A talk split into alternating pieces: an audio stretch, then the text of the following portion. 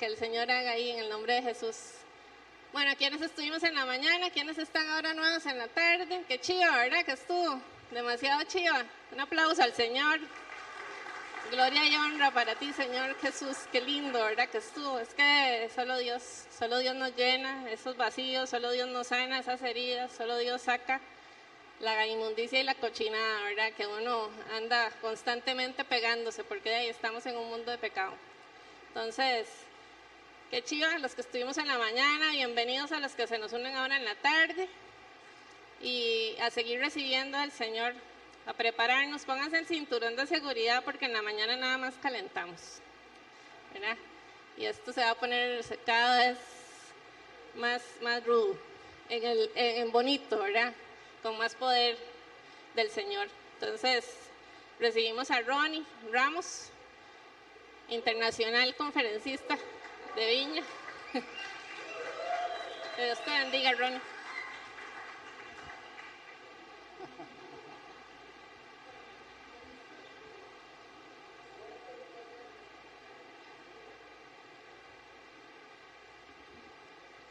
Hola, ¿cómo están? Buenas tardes. Acabo de llegar del aeropuerto. No, mentira, no.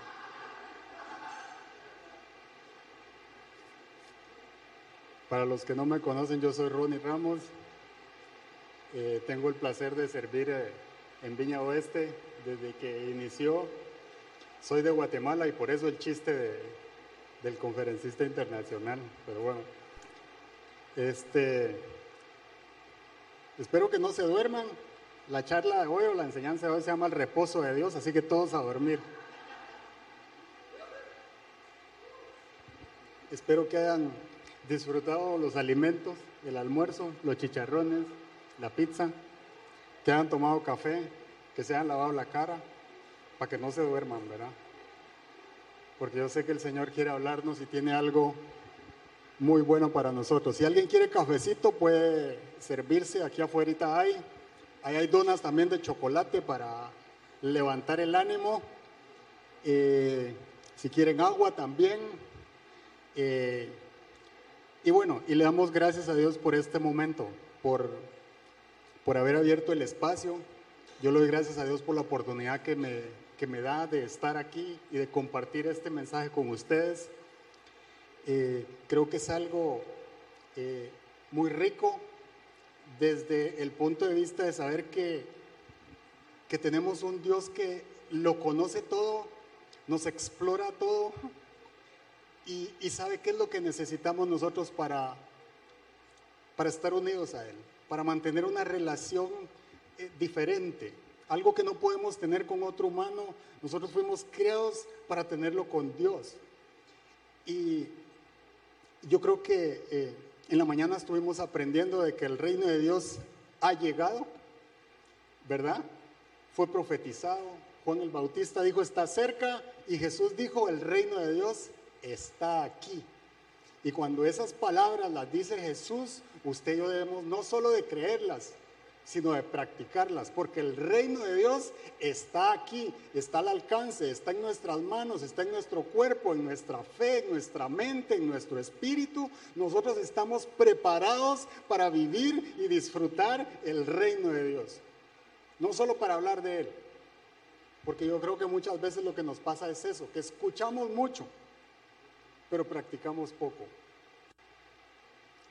Y por eso estamos acá, porque yo creo que todos queremos crecer, todos queremos aprender y queremos que el Señor nos dé algo fresco, agua fresca. Queremos un pedacito de pan fresco del Señor. Así que yo le voy a pedir que, que cierre sus ojitos y vamos a poner este momento en las manos de Dios. Yo te pido, Señor, que, que vengas a este lugar. Abrimos las puertas de nuestro corazón, Señor. Y mi deseo, Señor, mi anhelo es que explores, explora los rincones, Señor, de nuestro corazón, de nuestra mente, de nuestra alma. Muéstranos aquello que debe ser limpio, aquello que debe ser renovado, aquello que debe ser restaurado, Señor. Muéstranos por qué, Señor, muchas veces no disfrutamos nuestro caminar contigo. porque no te sentimos cerca, porque te sentimos lejos. Queremos disfrutar, Señor, y como decía el salmista, queremos tener el deleite cuando hablamos contigo, cuando hablamos, cuando nos relacionamos, Señor, contigo.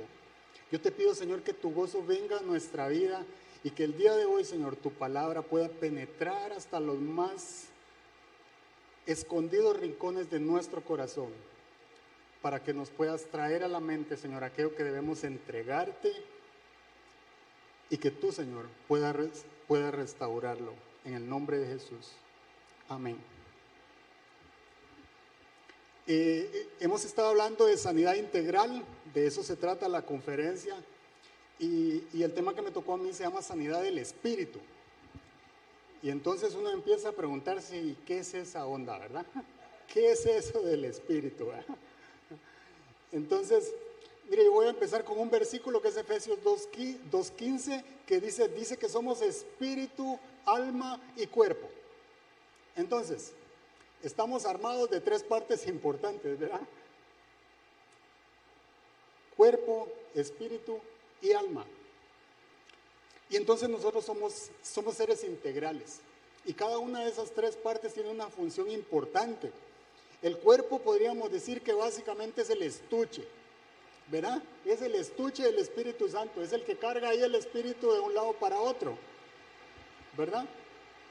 El alma es donde residen las emociones, la voluntad y la mente. Es lo que nos dice cuándo llorar, cuándo odiar, cuándo reír, cuando tener tristeza y amor. Eso reside en el alma.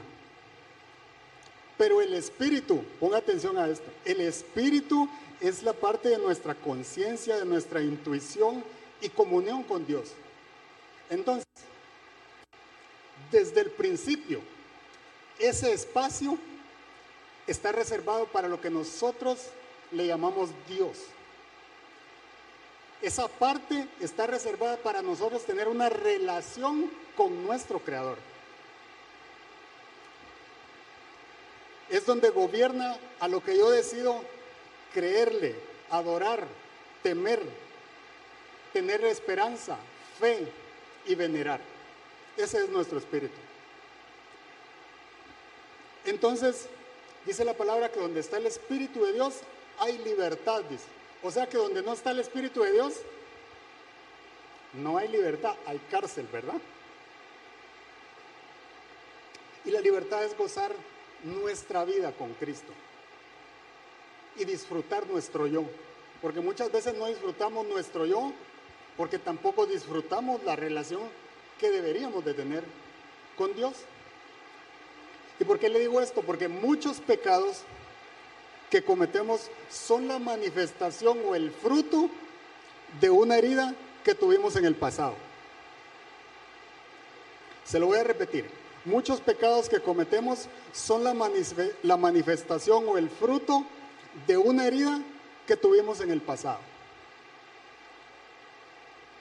Entonces, estar enfermo de una de estas tres partes, cuerpo, alma o espíritu, afecta las otras dos. Definitivamente. Pero estar enfermo del espíritu afecta directamente nuestra relación con Dios.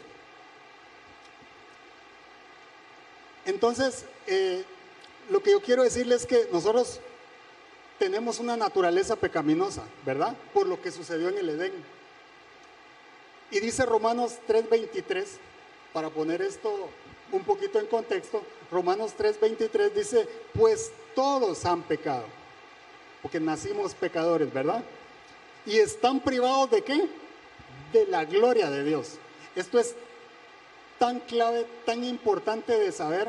Eso significa que adentro de nosotros, cuando nacemos, estamos privados de la gloria de Dios. Es como tener en la casa una habitación vacía que de alguna u otra manera la tenemos que llenar. ¿Me explico?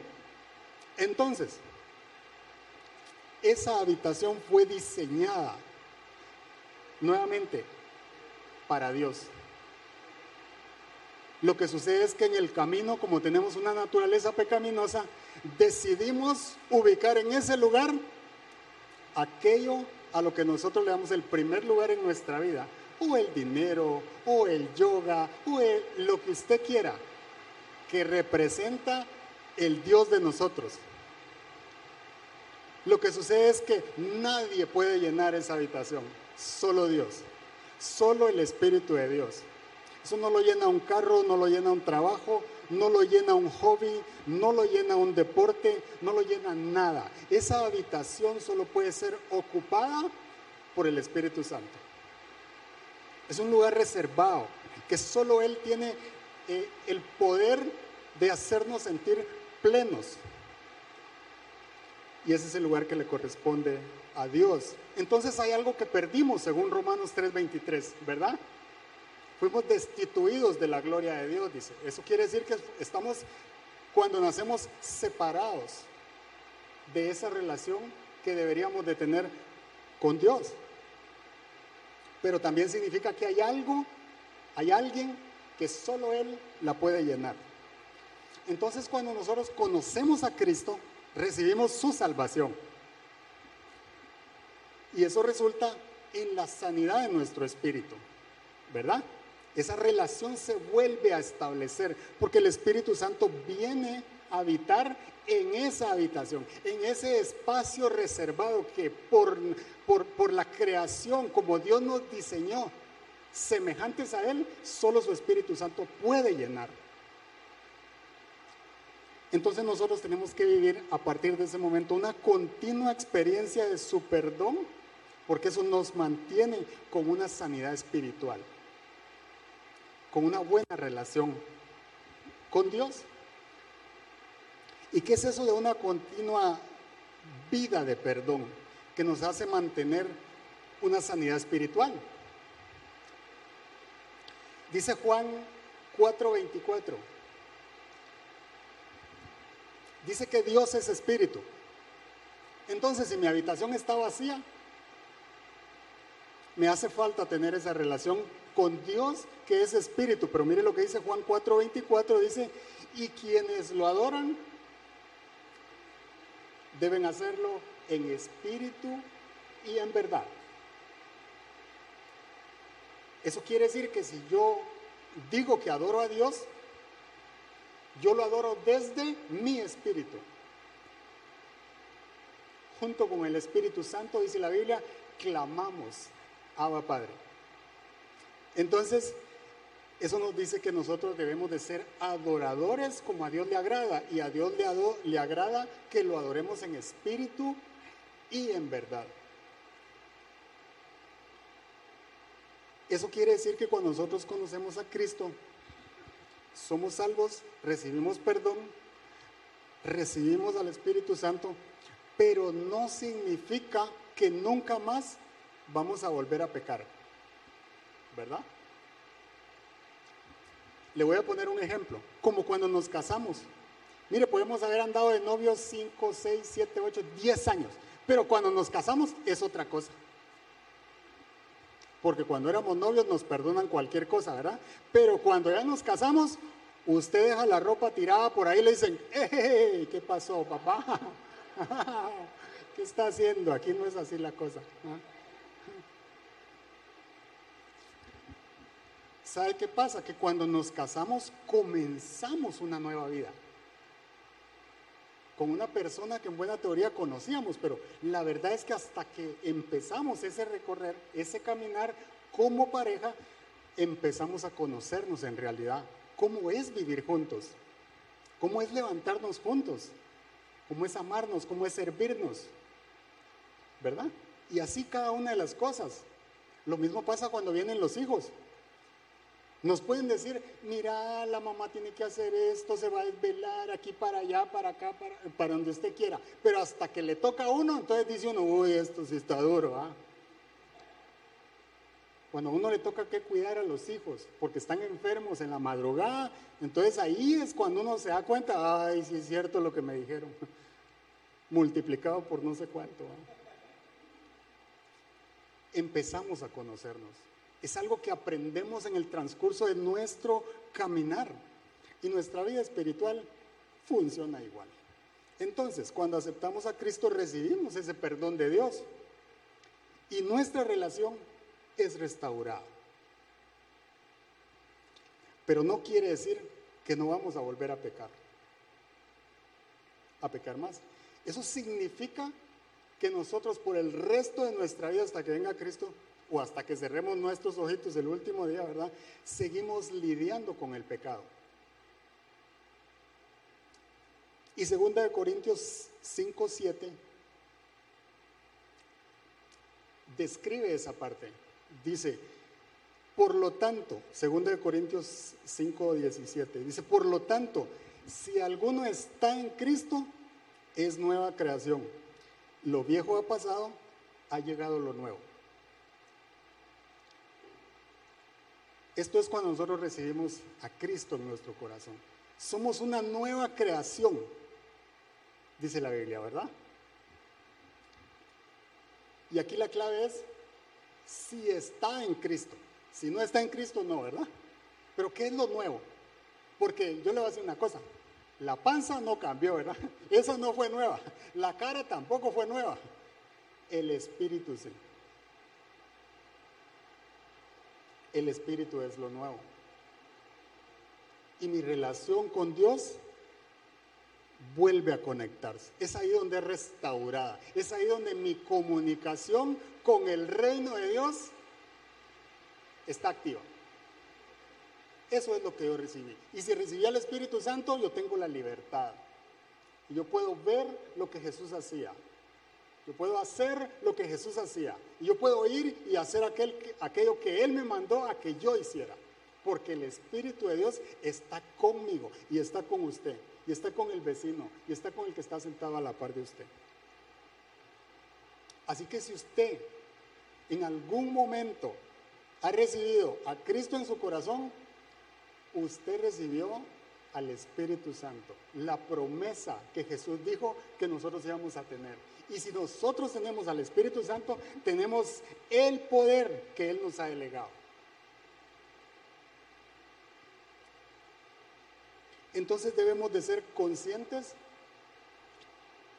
que de alguna u otra manera vamos a seguir pecando, lo cual no nos da licencia para pecar, que son dos, son dos cosas diferentes, ¿verdad? Somos conscientes que le vamos a volver a fallar a Dios, pero eso no me da licencia a decir, ah, yo hago lo que quiera, porque el Señor de todo modo me va a perdonar. Todo tiene sus consecuencias. Así que lo importante es que debemos de ser conscientes que no somos perfectos, que vivimos en un cuerpo corruptible. Por lo tanto, de alguna manera vamos a seguir pecando. Pero ya sabemos a dónde recurrir. Todos los días para ser restaurados, para ponernos a cuentas con nuestro Dios. Esto lo que me dice es que de alguna manera nosotros nuestras vidas las tenemos que vivir en una continua vida de perdón. El perdón se hace una de las herramientas más importantes con la que nosotros contamos. Y todos le fallamos a Dios. Todos. Absolutamente todos. Y déjenme contarle, por ejemplo, la historia de David. David, el libro de los Hechos 13:22 describe a David no solo guapo, porque escribe David que era, era buen mozo, era guapo, o sea, ¿me entiende? Eh, o sea, el tipo sí tenía pegue, como decimos en Guatemala. Pero él tenía algo que dice que era conforme al corazón de Dios. O sea, si, si David era conforme al corazón de Dios, significa que, que la comparación con él estaba media difícil, ¿verdad? Pero aún David, habiendo sido escogido para ser rey de Israel, sucediendo a Saúl, resulta que estaban en guerra y en lugar de atender la guerra como le correspondía,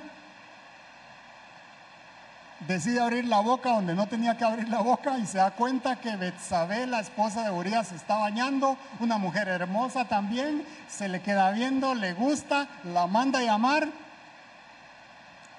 teniendo todas las mujeres que él podía tener, porque él era el rey de Israel.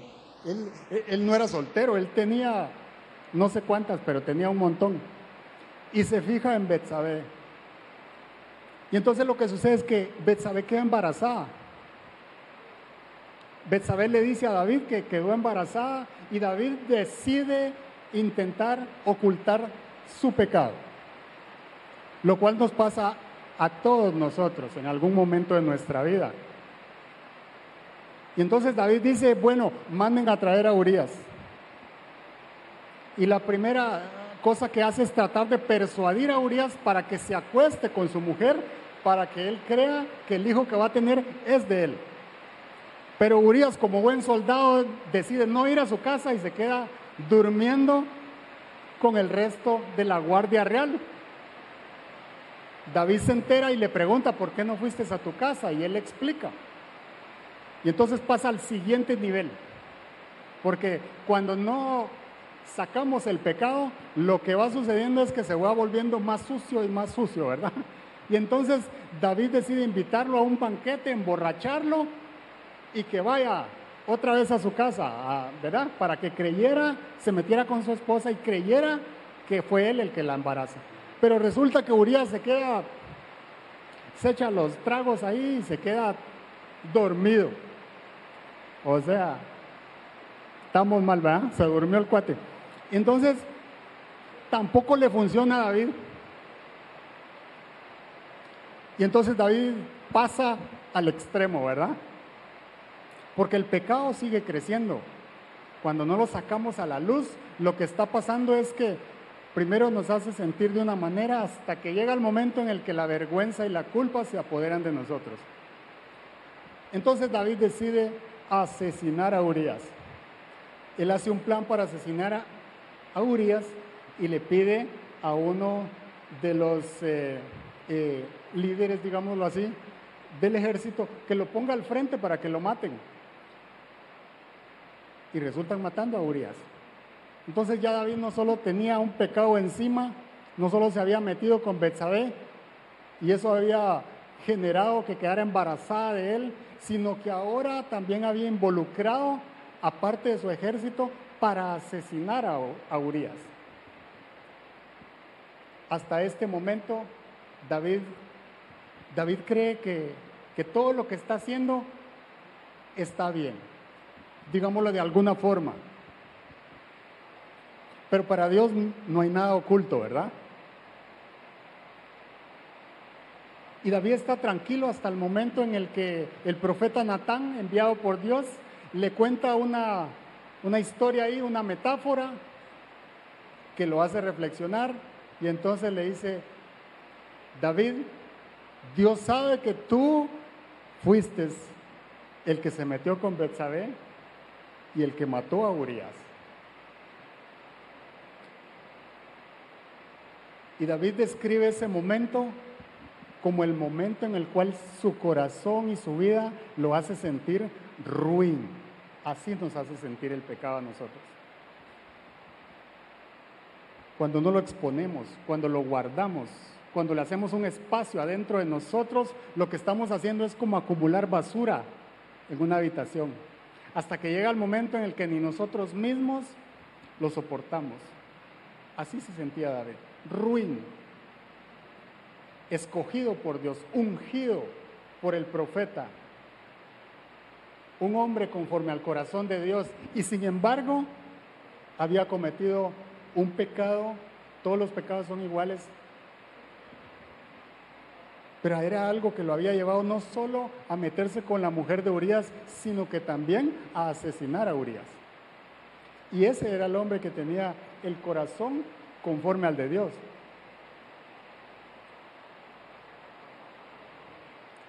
Y ese es el momento en el que David dice en el Salmo 32, 3 y 4, dice, mientras guardé silencio, mis huesos se fueron consumiendo por mi gemir de todo el día. Mi fuerza se fue debilitando como al calor del verano, porque día y noche tu mano pesaba sobre mí. ¿Sabe cómo nos sentimos nosotros cuando no confesamos un pecado? nos sentimos miserables. Quisiera decirle de otra forma, pero en realidad usted y yo sabemos en nuestro interior que nos sentimos así, nos sentimos sucios, nos sentimos miserables porque le fallamos a Dios. Y porque no sentimos el valor muchas veces de confesarlo, de sacarlo. Y entonces lo que va sucediendo es que esa vergüenza o ese sentimiento de culpa va creciendo. Y David describe esto como que su cuerpo estaba comenzando a sufrir el peso de esa culpa. Muchas veces nuestras enfermedades son consecuencia de un pecado guardado, de algo que tenemos allá en el rincón, de una basura que tenemos allá acumulada que necesita salir, necesita ser limpiado, necesita ser expuesto, porque ese es el peso de la vergüenza. Y entonces la pregunta es, estamos hablando de sanidad del espíritu, ya vimos el ejemplo de David, y la pregunta es, ¿cómo identifico que necesito sanidad en mi espíritu? ¿Cómo yo me doy cuenta que necesito ponerme delante de Dios para limpiar mi espíritu, para sanar mi espíritu? Y yo quiero decirle tres cosas que Dios puso en mi corazón y quiero darle gracias ahí a mi esposa porque me ayudó a esto. Pero la primera de ellas es, la primera cosa que nosotros tenemos que analizar es cómo están mis relaciones interpersonales. Si yo me siento en soledad, si me siento aislado, eso es un red flag, esa es una banderita roja. Porque nosotros no fuimos creados para estar solos, a menos que no sea para retirarnos a hablar con Dios. De lo contrario, usted y yo no estamos creados para vivir solos. Entonces, si me siento en soledad o me siento aislado, esa es una banderita de alerta, es un red flag. La segunda cosa en cuanto a mis relaciones interpersonales es si estoy teniendo muchos pensamientos de aflicción o de confusión. Eso es una alerta.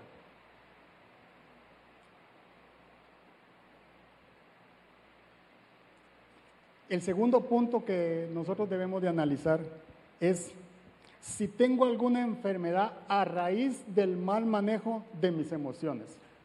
¿Qué quiere decir esto? Si tengo tristeza, si tengo desánimo, si tengo depresión, si siento ansiedad, eso es una alerta. Esa habitación no solo está vacía, quizá le entregué a alguien que no tenía el poder dentro de esa habitación. Eso nos puede pasar mucho, ¿verdad? Entonces, alerta con eso. Si eso nos está sucediendo, significa que necesito sanidad de mi espíritu. Y la tercera, si no estoy dando fruto. Y aquí le estoy hablando de los frutos del Espíritu Santo. Si tenemos toda la vida recibiendo en una iglesia, en una silla, recibiendo y recibiendo y recibiendo, y no doy frutos, los cuales están descritos en Gálatas 5:22, yo se los voy a repetir, amor, alegría, paz, paciencia, amabilidad, bondad, fidelidad, humildad y dominio propio, esa es una alerta.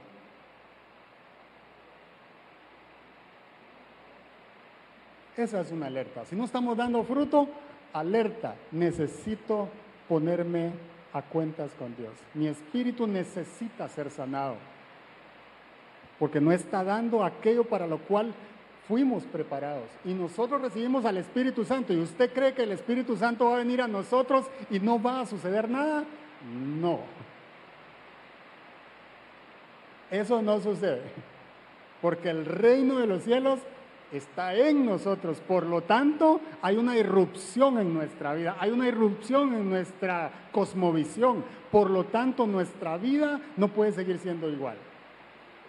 Tiene que haber fruto del Espíritu Santo y el primer fruto tiene que ser el amor. Nosotros no podemos decir que seguimos a Cristo y no tener amor en nuestra vida. Eso no pasa, no puede pasar. Y entonces, Examinar mis relaciones interpersonales. Si tengo alguna enfermedad a raíz del mal manejo de mis emociones. Y tercero, si no estoy dando frutos. Y aquí quiero mencionar lo relevante, la importancia de algo establecido por Cristo, que es la iglesia. Y la iglesia debe ser un lugar seguro y de confianza a donde podemos acudir. La iglesia debe ser ese lugar de confianza. No es que, uy, será, no, no, no, es que si voy y cuento algo y después lo sabe toda la guásima. No, no, no. Eso, eso no tiene que ser así. Ah, no es una iglesia de chismosos. No. La iglesia es un lugar seguro y de confianza, a donde nosotros podemos acudir. Yo debo sentir la confianza de, de contar lo que me está sucediendo a mi líder, a mi pastor, a mi amigo, a la persona con la cual convivo en la iglesia. Debe ser un lugar donde tengamos confianza de no ser juzgados, porque algo nos está sucediendo, porque cualquiera de nosotros puede caer, cualquiera de nosotros puede fallar, cualquiera. Pero la iglesia debe ser el lugar donde nosotros nos sentimos con la confianza de ir y sacar eso, y decir eso, y de recibir ayuda. Y la otra cosa es que yo quiero que usted y yo sepamos que no está mal si no sucede. No está mal si no sucede. No está mal si usted tiene ansiedad. No está mal si usted tiene tristeza. No está mal si usted tiene aflicción, si tiene confusión. Tenga la confianza de venir, tenga la confianza de buscar a Dios, tenga la confianza de poner en práctica aquello que Jesús dijo, oren unos por otros, confiésense unos a otros, porque allí va a haber sanidad, allí se va a representar, se va a reflejar el reino de los cielos. Entonces, ¿sabe por qué no pasamos muchas veces a que oren por nosotros? Porque nos da vergüenza. Qué vergüenza, tengo siete años desde que empezó Viña Oeste y, no paso, porque qué clavo, ¿verdad? No. No nos tiene por qué dar pena, tiene que ser algo que nos genera confianza, porque el enemigo nos está atormentando y tergiversando la verdad para reconocer que realmente necesitamos hacer algo. Y eso se llama sacarlo a la luz. No dejemos que las red flags o las banderitas rojas se activen en nuestra vida. En cuanto las detectamos, expongámoslas. Pidamos ayuda, pidamos apoyo. Entonces, ¿cuáles son los pasos para una sanidad del espíritu? Esto es algo que todo cristiano debería de practicar, de saber y de ejecutar cada vez que nosotros sintamos que necesitamos ayuda. ¿Cuáles son esos pasos para la sanidad de nuestro espíritu? La sanidad de nuestro interior.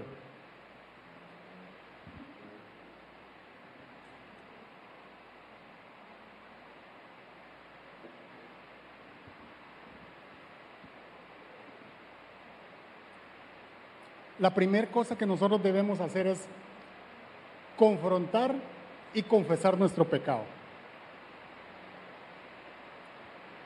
Mire, los otros tres dependen de, todos van en secuencia, la verdad. Pero es importante que nosotros confrontemos y confesemos el pecado. Y eso es reconocer nuestro pecado y sacarlo a la luz para que lo que está oculto pierda poder. Imagínense que hay una habitación oscura y cuando usted enciende una luz, ¿qué prevalece? ¿La luz o la oscuridad? La luz. Por eso es importante que nosotros saquemos nuestro pecado a la luz. Eso es lo que nosotros hacemos cuando confesamos nuestro pecado, cuando confrontamos nuestro pecado.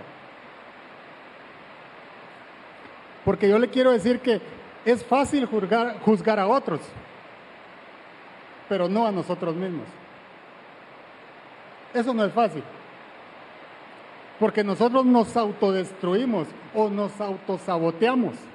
Decimos, ah, no, no, no, e-, eso lo manejo. Eso, yo puedo con eso. Cuando ya reconocemos que no podemos es porque ya estamos, pero hasta el copete, ¿verdad? Y el pecado podemos ocultarlo, pero nunca escapar de las consecuencias. Eso es importante saberlo. Y mientras no lo confrontemos y lo confesemos, lo que le tenemos, ¿sabe qué es? Es un espacio exclusivo al pecado. Mientras nosotros no confesamos nuestro pecado, lo que estamos haciendo es un lugar allá adentro, en esa habitación. Ahí lo estamos acumulando. Y después no solo cometimos ese pecado, sino que a raíz de ese pecado nos metimos en otro problema, en otro pecado, y entonces llevamos dos, y después llevamos tres, y llevamos cuatro. Cuidado con eso. Alerta. Porque esa habitación no la estamos vaciando.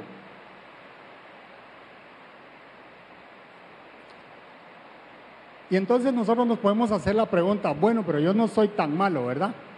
No soy tan pecador. Pero la verdad es que sí. Todos somos pecadores. Primera de Juan 1, del 8 al 10, dice lo siguiente, dice, si afirmamos que no tenemos pecado, mire, el verbo está en presente. Si afirmamos que no tenemos pecado, o sea, hoy, hoy, no solo ayer ni anteayer, hoy, si afirmamos que no tenemos pecado, nos engañamos a nosotros mismos y no tenemos la verdad. Si confesamos nuestros pecados, Dios, que es fiel y justo, nos los perdonará y nos limpiará de toda maldad. Si afirmamos que no hemos pecado, ahora es tiempo pasado, lo hacemos pasar por mentiroso y su palabra no habita en nosotros. Y si la palabra de Dios, que es la verdad, no está habitando en nosotros, ¿qué fue lo que logró el pecado? Que habite la mentira. Y cuando nosotros ocultamos un pecado, en lo primero que pensamos que es, ¿cómo lo disfrazamos? ¿Cómo miento? Y entonces armamos todo un plan. ¿Qué le digo a la esposa? ¿Qué le digo a mi novia? ¿Qué le digo a mi mamá? ¿Qué le digo a mi papá? ¿Qué le digo a mis hijos? Y empezamos a planear como hizo David. ¿Y qué fue lo que le pasó a David? Cuando pasó al siguiente nivel, se empeoró el problema. Cada vez lo llevó a un nivel mayor. Y no solo eso, sino que empezó a arrastrar a otros con su pecado. Porque ahora parte del plan de asesinar a Urias ya había involucrado a parte de su ejército, que estaban obedeciendo órdenes, pero al fin y al cabo los arrastró. Entonces, mire, ¿cuál es el primer paso cuando nosotros tenemos alguna adicción? Por ejemplo, la adicción al alcohol. La primera cosa es reconocer que soy adicto. Así es sencillo. El primer paso es reconocer que soy adicto, que tengo un problema, que tengo un pecado que le he dado poder sobre mi vida y no solo eso, sino que que he arrastrado a otros en mi pecado. Cuando alguien, por ejemplo, es alcohólico, no solo es que es alcohólico y tiene una adicción, es que la familia del alcohólico sufre por la adicción que tiene ese alcohólico.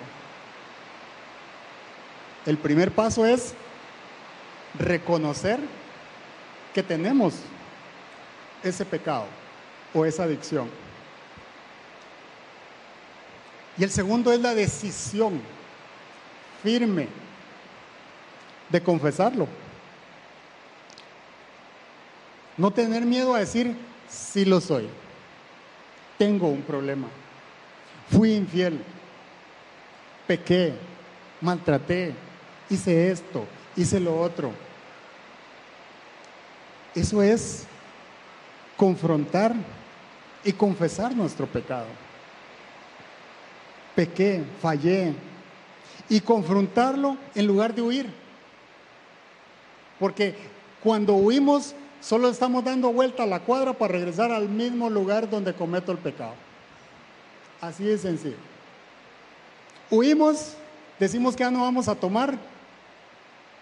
Y en cuando se lo estamos contando a algún amigo, dice, va, echémonos una cervecita, pues y empieza otra vez la ronda. ¿ah? Para acabar con las penas. Entonces huir no es una solución. Hay que confrontar el pecado. Muchas veces no nos sirve hacernos ni los fuertes ni hacernos los chiquitos.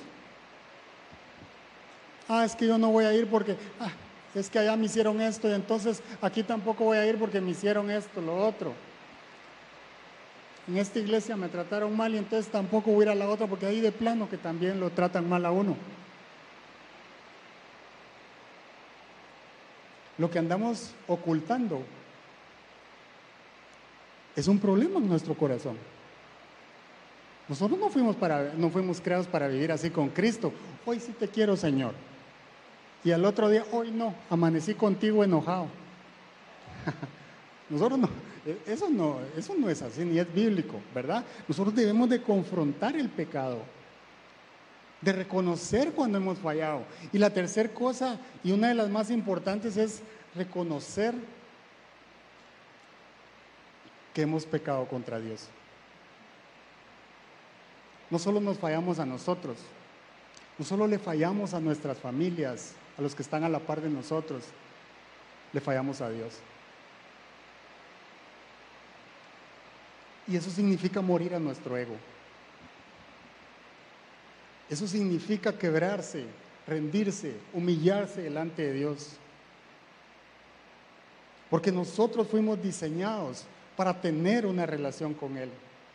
Y de alguna u otra manera le dimos el espacio, la habitación a alguien más que no es el Espíritu Santo.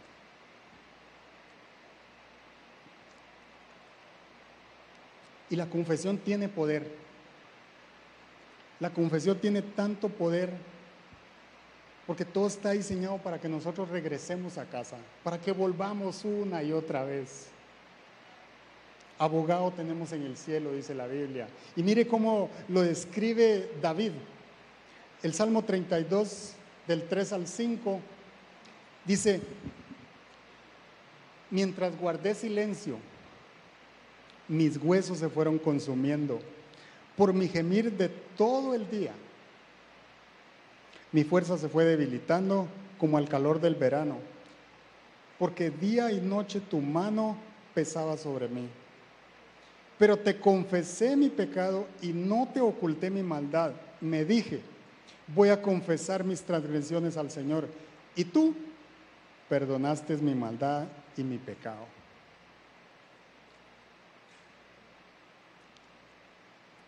nosotros podemos regresar a casa. Es una decisión confesar y confrontar el pecado, es abrir la puerta de esa habitación de nuestro corazón y decirle, este es tu lugar.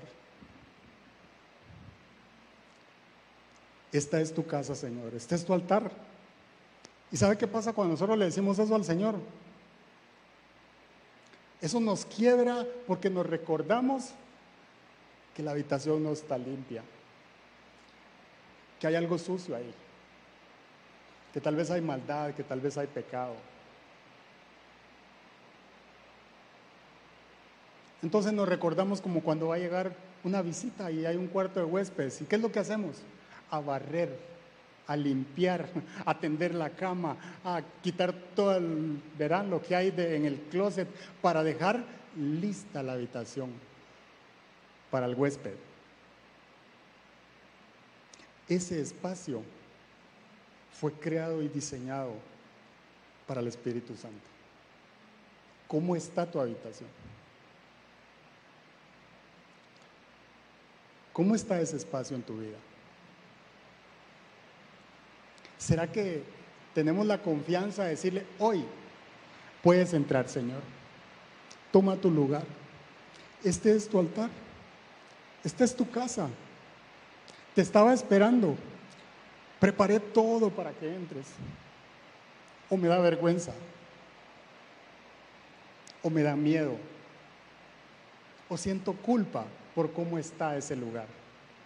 O porque quizá le di el primer lugar. O hay alguien ocupando esa habitación. ¿Cómo está nuestro interior? ¿Cómo está mi espíritu? ¿Será que está listo para conectarse con Dios? ¿Será que estamos preparados para decirle, entra Señor, entra, examíname?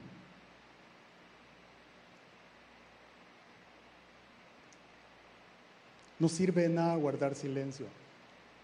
Hay que tomar el valor, la decisión de sacar a la luz eso que nos está ensuciando, que nos hace sentir culpables. Para que la luz de Cristo haga que eso pierda poder.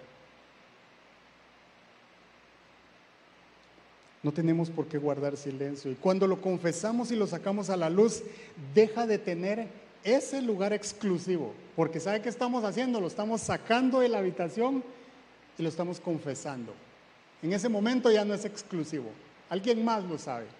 Alguien más me va a ayudar. Alguien más me va a guiar a los pies de Cristo para sacarlo, para sanarlo, para restaurarlo. Tenemos que quitarle ese poder, esa exclusividad que nosotros le dimos al pecado. Entonces, eso que nos atormentaba, eso que nos avergonzaba, va a perder relevancia en nuestra vida. Va a perder importancia como nosotros le habíamos dado. Y yo creo que es momento de sacarlo. No importa cuántos años tenemos de servir a Cristo, esto es algo que nosotros debemos de hacer frecuentemente, examinarnos. El salmista decía, examíname, oh Señor.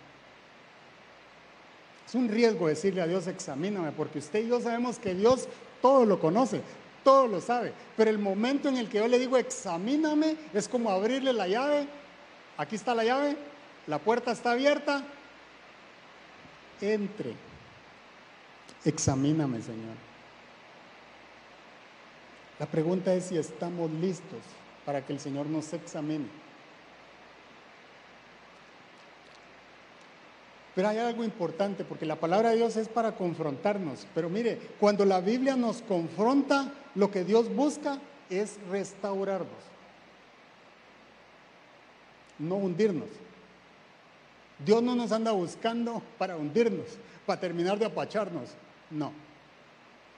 El Señor lo que anda buscando es cómo restaurarnos, cómo volvemos a casa, cómo volvemos a, a, ese primer amor, cómo volvemos a decirle, te amo, te necesito, te siento. O sea, la alabanza acaba de comenzar y me siento conectado contigo, Señor.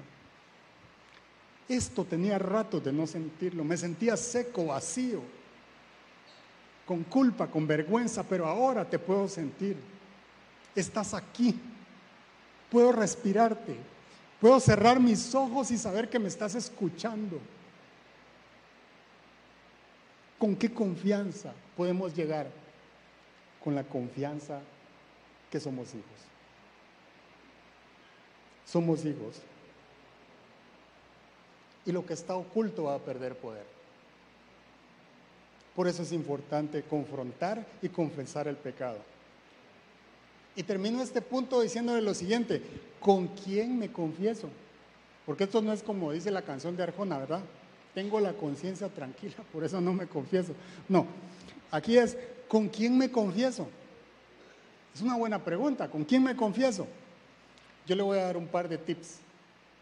Uno, con una triada. Es importante que no caminemos solos en Cristo, que tengamos por lo menos un par de amigos a los cuales usted pueda llamar, ser sincero, honesto, abrir su corazón y decirle, hoy la embarré, ayúdame por favor. Hoy pequé, hoy me siento así, me siento así. Es importante no caminar solo en Cristo. Una triada es una buena opción. Segunda, con su líder, con su líder espiritual. Por eso es importante estar en un estudio bíblico, estar en un grupo de hogar, estar en un discipulado. Y si no lo está haciendo, red flag. ¿ah? Red flag. Hay que buscar cómo estar conectado con el cuerpo de Cristo. Tercera, con el pastor. La figura del pastor está es para eso. ¿Me explico? Y no, y no me refiero solo a, Ronnie, digamos, a Ronnie a Ronald, el, el pastor de jóvenes, o sea, la figura en general de pastor, me explico. Para eso está el pastor, para guiarnos, para ayudarnos. Cuatro, con un consejero bíblico. Alguien que le puede dar un buen consejo es un consejero bíblico, porque se ha preparado para eso. No solo académicamente, sino también sustentado en lo que la palabra de Dios dice que debemos hacer. Y número cinco, con un mentor. Si ninguna de las anteriores le funciona, cinco, usted podría tener un mentor cristiano que lo guíe, que lo ayude, que esté ahí para los momentos en los cuales usted y yo necesitamos ayuda.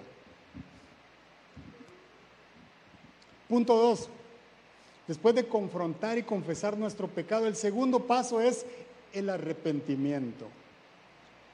Pero no momentáneo, sino como un estilo de vida. El arrepentimiento debe ser un estilo de vida.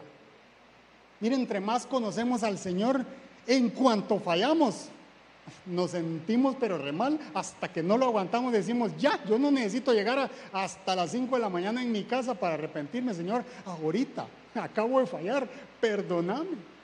Es un estilo de vida. Es caminar con Cristo allá a la par. Usted falló, voltea a la par y usted sabe que el copiloto es el Señor y usted dice, oh, te volví a fallar, Señor. No me aguanté. No tuve dominio propio. Y la Biblia cuando habla de arrepentimiento utiliza la palabra metanoia.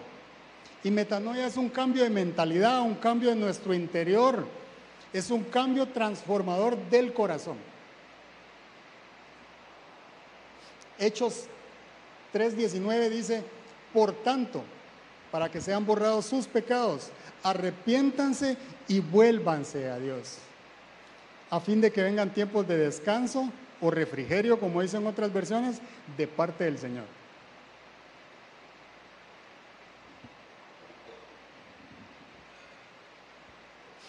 Me gusta cómo empieza el versículo, porque dice, por tanto,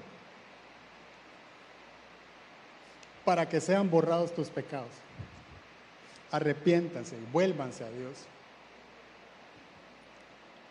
Y esto debe ser un estilo de vida de nosotros.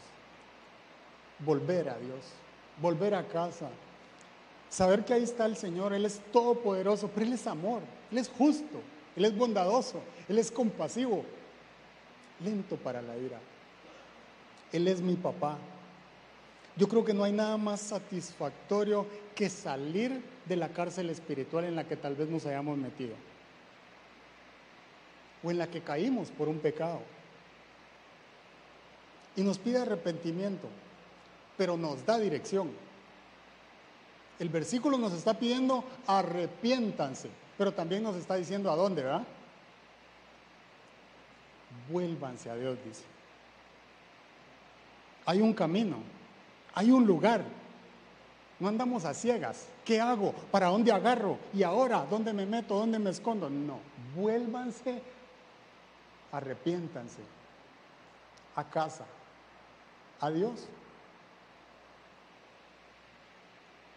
para que vengan tiempos de descanso. Lo que menos tenemos cuando nos metemos en la, en la cárcel del pecado es descanso. Vivimos mortificados planeando cómo seguir mintiendo, cómo seguirnos escondiendo, cómo aguantamos la vergüenza. Pero el Señor trae descanso a nuestro corazón, a nuestro ser. Solo Él nos puede dar ese descanso y nos hace sentir limpios, sanos, restaurados. El salmista va un poquito más allá un poquito más profundo y lo describe de la siguiente manera. Usted sabe que, que David, aparte de ser el rey, era como poeta y lo describe de la siguiente forma. El Salmo 51 del 7 al 12 dice, purifícame con hisopo, Señor. Uy, traté de imaginarme eso, pues no lo logré. Ahora imagínese, con un hisopo ahí, despacito, ¿verdad? busca por todos lados, Señor y quedaré limpio. Lávame y quedaré más blanco que la nieve. Anúnciame gozo y alegría. Infunde gozo en estos huesos que has quebrantado. Aparta tu rostro de mis pecados y borra toda mi maldad. Crea en mí, oh Dios, un corazón limpio y renueva la firmeza de mi espíritu. No me alejes de tu presencia ni me quites tu Santo Espíritu. Devuélveme la alegría de tu salvación, que un espíritu obediente me sostenga.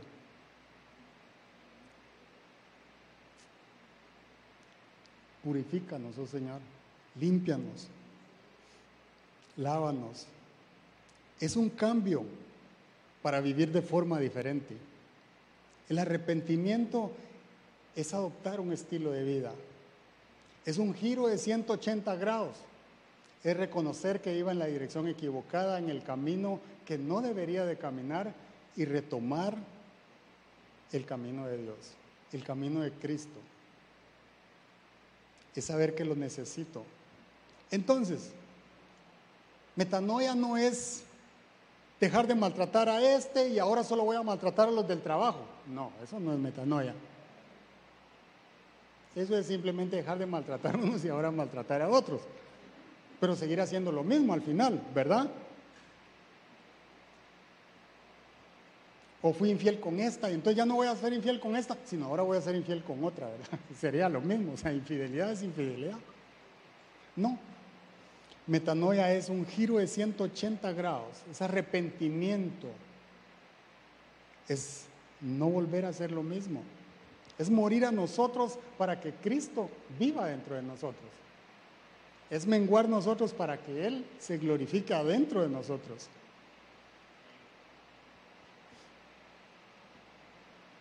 Ningún pecado es más grande que el otro, sí, pero todos nos hacen sentir sucios, avergonzados, culpables.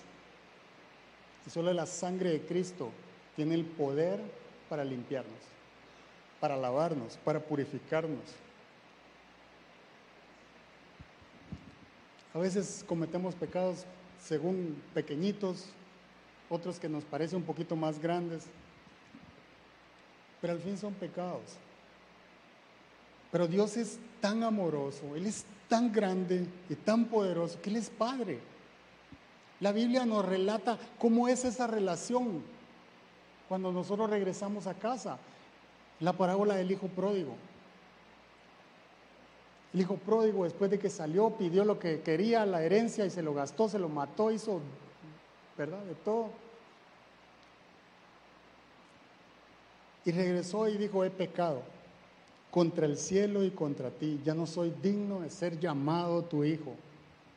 ¿A dónde estaba regresando? A casa. A casa. ¿A dónde estamos regresando nosotros cuando fallamos? ¿A dónde estamos acudiendo cuando nosotros fallamos? Cuando sentimos vergüenza, pecado, culpa. ¿A dónde estamos acudiendo nosotros? ¿Será que estamos regresando a casa? Nosotros tenemos que tener la confianza de saber que cuando regresamos, algo va a suceder. Muchas cosas van a suceder. Pero mire cómo lo describe la parábola. Dice, el Padre en Lucas 15, eh, 22 al 24 nos dice qué es lo que hizo ese padre cuando volvió el hijo. Dijo, aquí no vas a entrar. No, señor. No le abro la puerta, no. No le dijo así, ¿verdad? Le dijo, pronto. Mire cómo empieza el versículo. Pronto, o sea, ya. ¿Verdad? Traigan la mejor ropa para vestirlo Pónganle también un anillo en el dedo y sandalias en los pies. Traigan el ternero más gordo y mátenlo para celebrar un banquete, porque este hijo mío estaba muerto, pero ahora ha vuelto a la vida, se había perdido, pero ya lo hemos encontrado. Así que empezaron a hacer qué? Fiesta. Hay pachangón cuando uno regresa a casa. Hay comida hay vestido limpio, nuevo, hay restauración, hay comunicación. No hay nada más rico que saber que volvemos y Dios nos perdona. Nosotros podemos cerrar nuestros ojos o postrarnos y decirle, te estaba extrañando.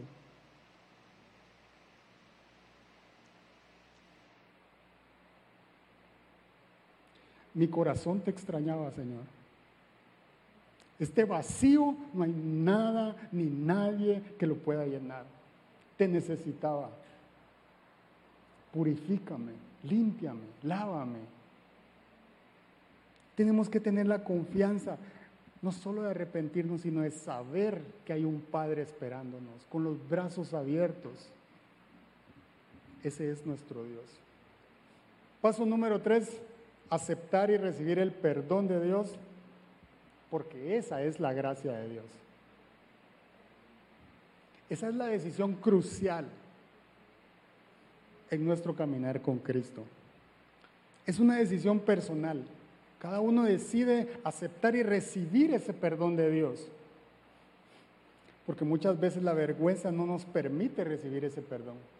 Creemos que no lo merecemos. Y esa es la verdad. No lo merecemos. Pero podemos obtenerlo. Porque es, es por gracia. No es porque yo lo merezca. Y la vergüenza lo que me dice es eso, que no merezco perdón. Y me hace sentir sucio. La culpa me dice, no voy a poder cambiar. Pero no debemos despreciar el sacrificio que Cristo hizo por nosotros. Cuando nosotros volvemos a casa, hay algo que nos atrae. Y es el sacrificio que Jesús hizo en la cruz del Calvario por nosotros. Porque eso va a poner en perspectiva mi pecado y el sacrificio de Cristo. ¿Qué vale más? Si Él murió por todos mis pecados, no por uno, Él murió por los pecados de todos, no solo por los míos. Entonces nos, nos ponemos en perspectiva el precio de la sangre del cordero. Es la decisión de reconocer y valorar el precio del sacrificio que Cristo hizo en la cruz. Él vino para salvarme, para perdonarme y para sanarme también. Y vino para darme vida y darme vida en abundancia, no para ser esclavo. Y primera de Juan 2.2 nos revela eso. Y dice, Él es el sacrificio por el perdón de nuestros pecados. Y no solo por los nuestros, sino por los de todo el mundo. Todos le fallamos a Dios, pero debemos de tomar la decisión de recibir el regalo del perdón de Dios. Eso es misericordia.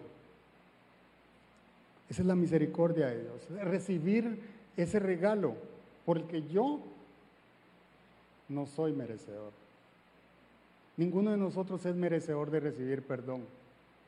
Pero esa es la misericordia de Dios, de haber enviado a su Hijo a morir en la cruz del Calvario como culpable sin serlo.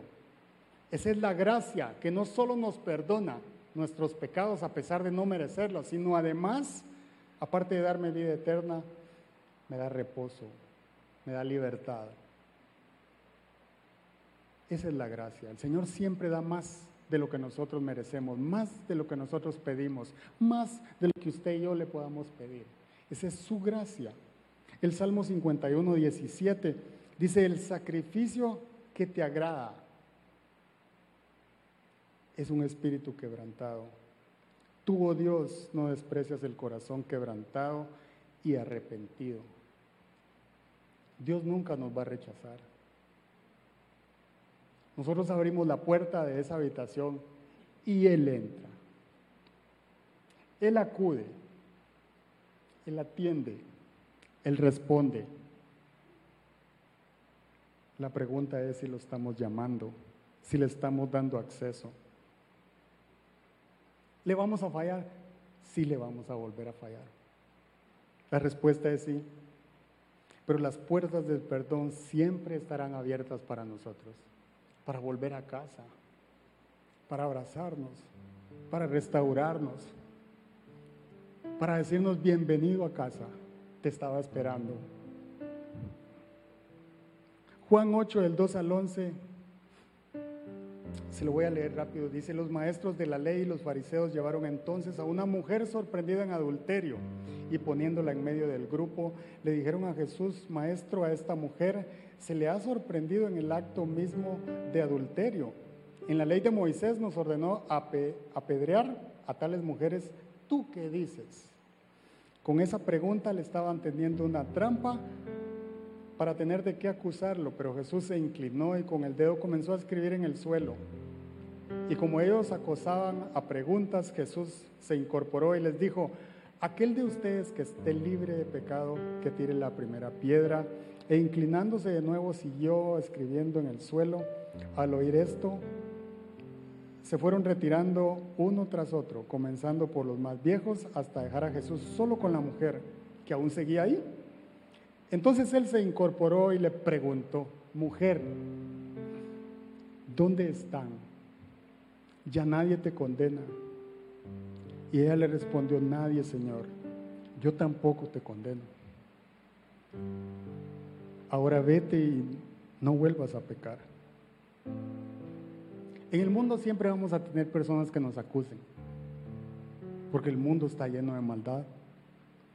Siempre habrán personas que el diablo use para acusarnos, injusta o justamente, como usted quiera llamarlo, porque siempre verán la paja en el ojo ajeno y no la viga en el ojo propio. Solo Dios es justo.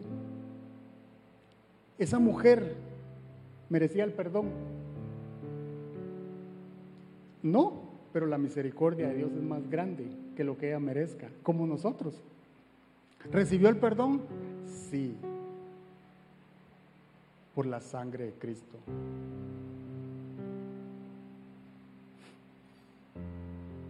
Ese es el momento cuando nosotros traemos a nuestra mente la frase que dice, yo soy lo que Dios dice que soy. Yo soy su hijo. Yo soy amado. Yo soy escogido. Yo fui creado para adorarlo, para amarlo. Yo regreso a casa porque allí encuentro a mi Padre. Porque ningún padre rechaza a su propio hijo, menos Cristo. Punto número cuatro dice, cada persona que daña está herida también. Y el punto número cuatro es extender perdón a otros como Dios nos ha perdonado a nosotros también. ¿Y qué es lo normal? Lo normal es desear que otros sufran y paguen por lo que me hicieron.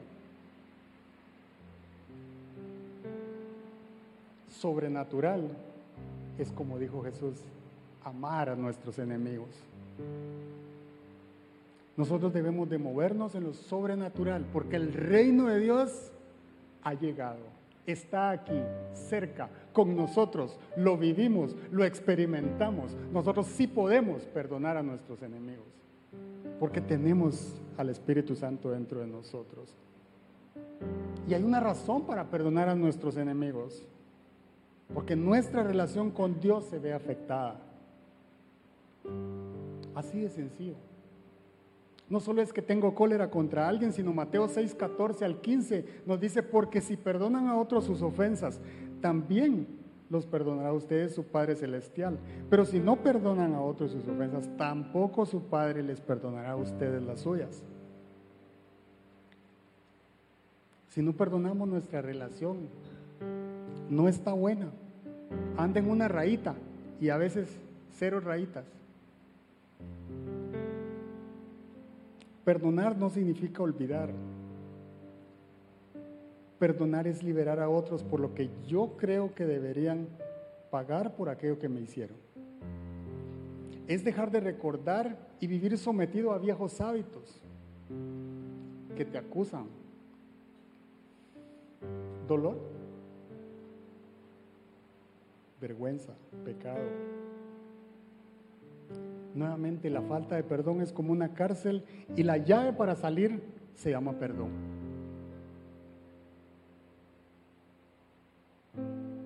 El perdón es esa decisión de soltar esa carga y caminar ligero. Es dejar atrás esa carga de odio, de resentimiento, por una más ligera y de misericordia. Es dejar de maldecir para bendecir. Jesús es el modelo para todo, para nosotros. Jesús habiendo sido humillado, ahí en la cruz Él dijo, perdónalos porque no saben lo que hacen. Y el reino de Dios está a nuestro alcance, en nuestro corazón. Y nosotros nacimos para seguirlo, para invitarlo, para vivir como Él vivió en esta tierra. Nosotros sí podemos amar a nuestros enemigos. Nosotros también podemos decir, perdónalo Señor. Perdónalos porque no saben lo que hacen. Esas personas me dañaron porque también están dañadas. La gente que hace daño es porque está dañada. Nosotros debemos de perdonar porque al que mucho se le perdona, mucho ama, dice la Biblia. Mucho ama, mucho ama. Y yo quiero amar como Dios me ama a mí. Yo quiero expresar el amor, yo quiero vivir el amor que Dios me da a mí, porque yo quiero más. Yo quiero sentir el amor de Dios. Y si yo quiero sentir más el amor de Dios, yo también tengo que estar dispuesto a amar más. A sacar eso de mi corazón. A ser libre de eso.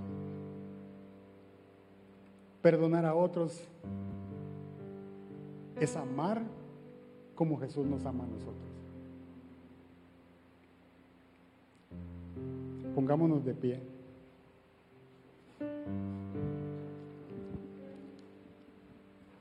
Quiero terminar esta enseñanza con algo muy simple, pero muy importante.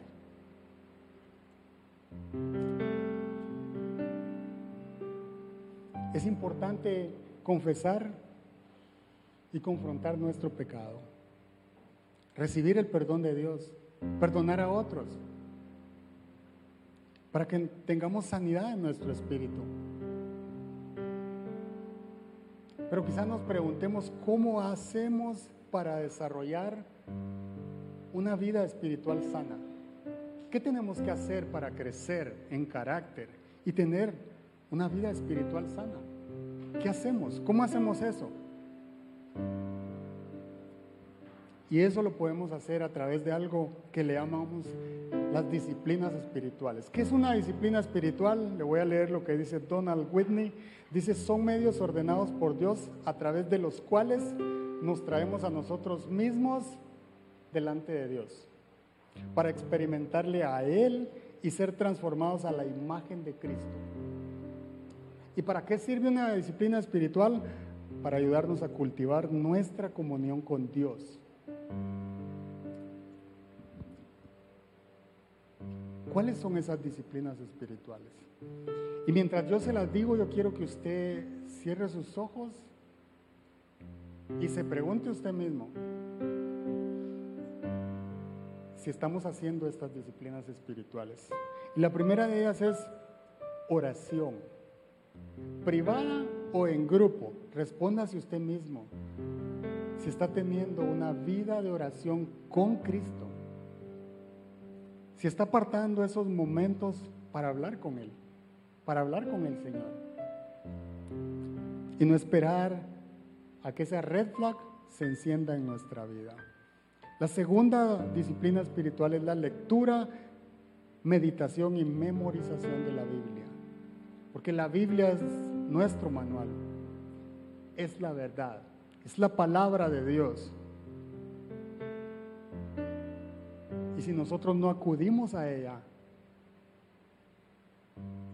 ¿cómo vamos a saber para dónde agarrar? ¿Cómo vamos a saber qué hacer? ¿Cómo vamos a, relacionarnos con nuestro Padre si no hablamos el lenguaje que Él habla, que es a través de su verdad? La tercera disciplina es adoración.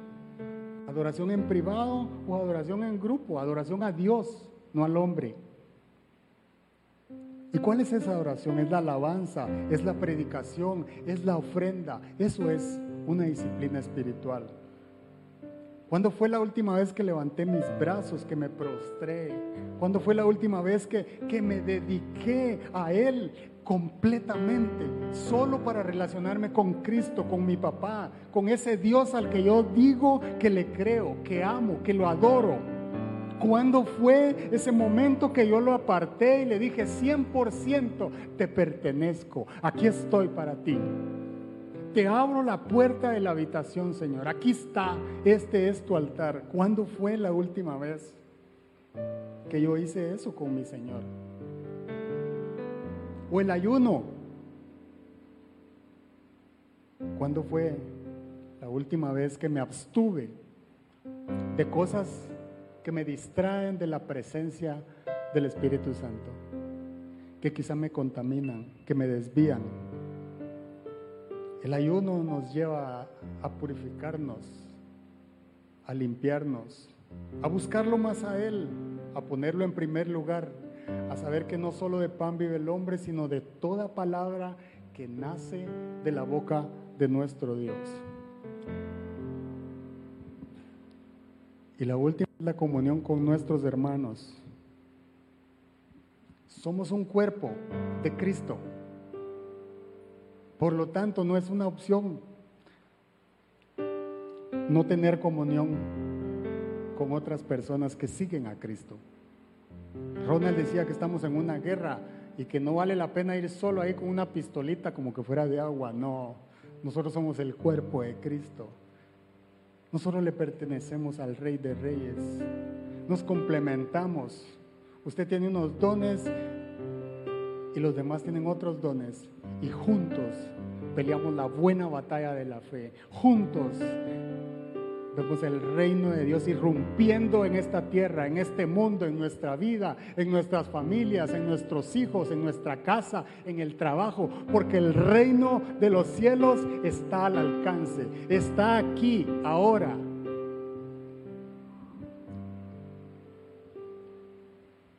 Yo quiero hacerte la siguiente pregunta. Si tú crees que no estás viviendo esa experiencia del reino de los cielos en tu vida,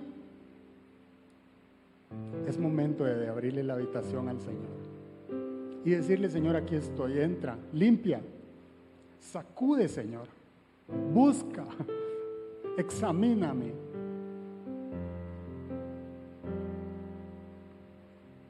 Si había algo oculto ahí, que no le dé pena, que no le dé vergüenza. Queremos orar por usted.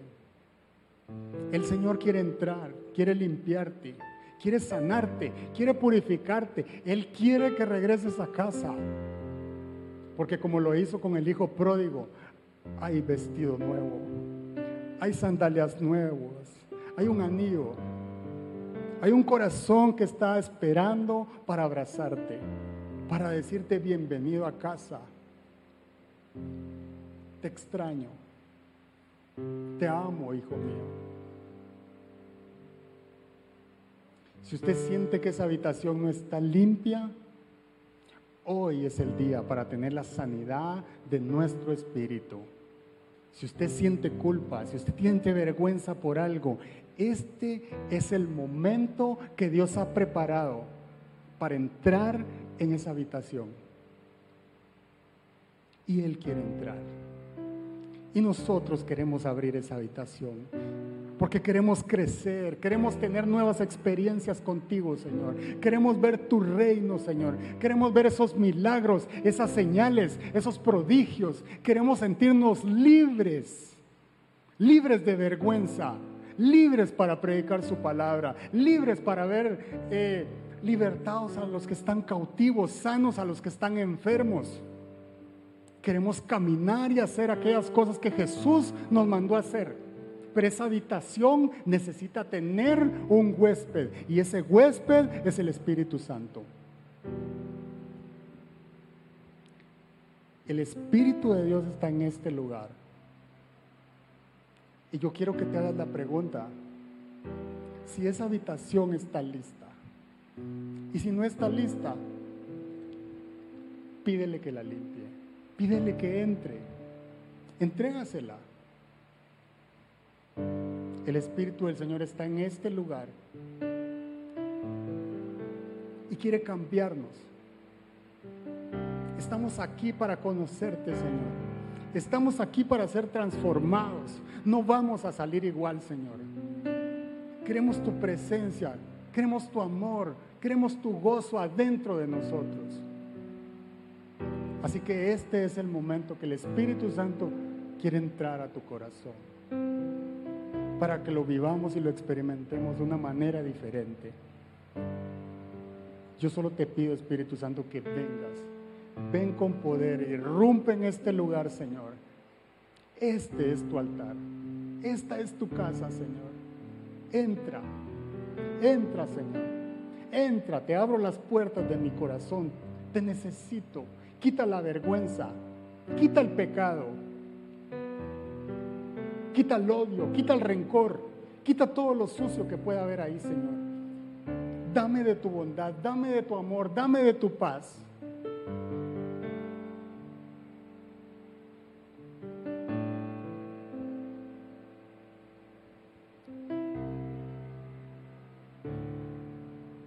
Vuelve a casa, dice el Señor. Vuelve a casa. No sigas huyendo. Vuelve a casa.